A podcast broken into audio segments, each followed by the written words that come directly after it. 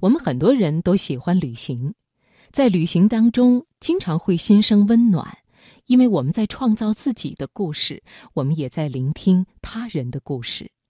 接下来的这篇文章来自于毕淑敏，我将把你的话转告天堂，选自《非洲三万里》一书。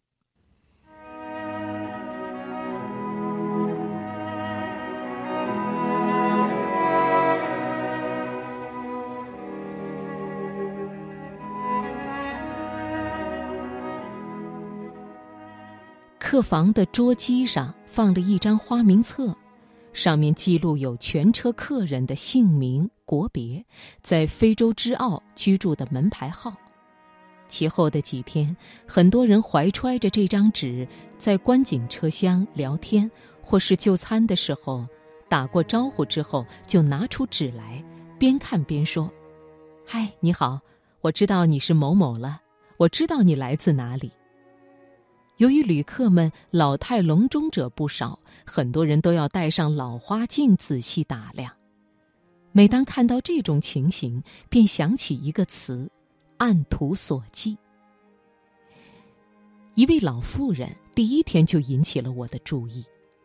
开普敦启程之时，来到火车站的专属候车室，迎接我们的是鲜花、香槟酒、现场乐队的奏鸣曲。还有工作人员的笑脸和罗斯先生彬彬有礼的握手，但这一切都无法阻止我的目光被这位苍老的妇人夺去。她戴着一顶淡粉色、大宽檐、缀满花朵的帽子，身穿复古的高贵蓬蓬衣裙，显出不可一世的矜持，像刚喝罢了下午茶、从宫廷油画中走出来的老夫人。我在乘客花名册上难以定夺这位老妇人的姓名。英国客人里没有这么大年纪的妇人。在车上乘客中年迈的女人里，有好几位都有可能是她，但无法确认。第二天，她又吸引了我的注意。这一次，她换了新的服饰，依然是复古情调。依然有大檐帽子，帽子上依然缀满了美丽的花朵。第三天还是如此。老妇人无论是就餐还是下车旅行，都是独自一人。于是我就在单独居住的访客中搜寻，很快我锁定了一位德国女人，姑且称她为山德拉夫人吧。某天下午，我终于找到了和她说话的机会。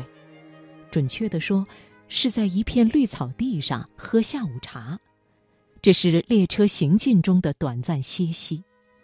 无微不至的非洲之奥员工，在客人们下车的同时，将轻便桌椅和饮料茶点带来。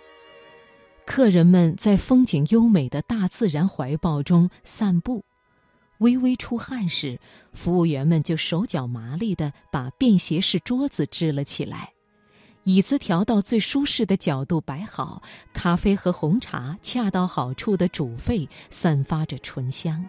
精美的小点心在晶莹的托盘中摆出雅致造型。山德拉夫人拖着咖啡杯盏走到我的桌边，颔首问：“我可以坐在这里吗？”“哦，欢迎，请。”我说。她边喝边平视着我，面带礼节性的微笑。但眼神是犀利的。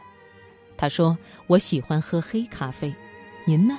中国茶。”我碰碰面前摆着的白开水，说：“午饭之后我就不敢喝茶和咖啡了，怕晚上失眠。”山德拉夫人说：“失眠？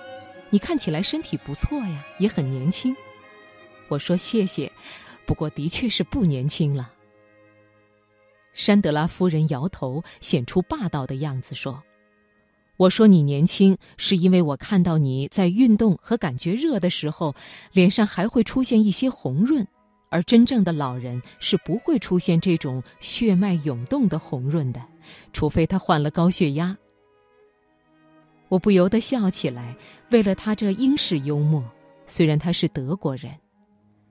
我说几天以来，我有一句话一直想告诉您。哦，什么话？请讲好了。他有些好奇，蓝色的眼珠由于苍老，显出一种略带瓷白的浑色。我说：“我很喜欢您每天穿的衣服，别致美丽，有一种上个世纪的味道。”他竭力睁大了眼睛，假睫毛根根翘起，显出非凡的专注，说：“哦，我以为大家都没有注意到呢，没有人告诉我啊，原来您都看在眼里了。”您能这样说，我非常高兴。我说：“您会这样每天换一套，一直换到我们抵达达累斯萨拉姆吗？”山德拉夫人突然伤感起来，忧郁地说：“我不能每天换一套，因为我没有那么多套衣服了。”我说：“那您可以轮换着穿，每套衣服我们只能看到一次，会看不够的。”山德拉夫人打开双肘，微笑着说：“好的，我会把你的这些话转达到天堂。”我一时摸不清他话的真实意思，轻声重复：“天堂。”山德拉夫人毋庸置疑地说：“是的，天堂。我这次旅行所穿的所有古典主义服装，都是我母亲生前所穿过的。”他是一个英国人，已经迁往天堂很多年了。我和山德拉夫人的再次交谈是在赞比亚飞溅的瀑布旁，喜好徒步的旅人们看完了这一处瀑布，又到一千米外的地方去看另一处瀑布。我因为脚有旧伤，走平路上可，但不愿让他过度劳累，就放弃了继续前行。山德拉夫人又和我坐到了一张咖啡桌上。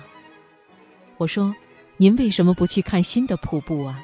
据说那一处的水势比这一处要大，高度也更甚。”山德拉夫人不屑地说：“瀑布都是差不多的，水从高处跌落下来，然后复原，不同的只是高度和宽度而已。”我已经看过这世界上最大的、第二大的、第三大的等等瀑布，我不打算再赏光看这个小不点儿的瀑布了。我大笑说：“你一定到过很多很多国家。”他单挑了一下左眉说：“是的，很多。光是这列非洲之奥，我已经是第七次乘坐了。”我装作随意地说。那非洲之奥要感谢您为他们的运营所做出的贡献了，这七次的票款可不是一个小数目了。他说：“是的，不过这算不了什么。我在世界各处都有房产，从巴黎的市中心到欧洲某个小国的镇子，只要是我喜欢的地方都有。现在明白了，老人家原来是跨国房主。”我说。那我倒是很想知道，非洲之奥有什么特别吸引您的地方？他喝了一口苦咖啡，说：“饮食、服务、氛围、风光。”我说：“的确，这些都是非常吸引人的。”他冷淡地说：“这些都完全吸引不了我，虽然他们的确做得很好了。”我是真真奇怪了，我说。既然这些都不足以构成持久的诱惑，那是什么吸引您一次又一次的登上非洲之奥啊？他前倾着身体，拉近了我们之间的距离，凑到我的耳边，悄声说：“我告诉你，东方人，是摇晃。摇晃，什么意思啊？我莫名其妙。”看着我满脸狐疑，他似乎有点气恼我的不理解，说：“不要这么大惊小怪。”是的，就是摇晃。火车车厢在行进中不断的摇晃，使我想起了母亲的摇篮。谁能在我们成年之后，让我们回到这种婴儿时代的美好感觉中呢？没有，没有任何人能有这种法术。就是我们的母亲还健在，她想做也做不到，她没有那个气力，我们也太大了。但是请注意，蒸汽机车可以做到这种有节奏、有韵律的、充满了爱意的摇晃，有让人沉醉的魔力。我就是因为这个晃动，才一次又一次登上非洲之傲。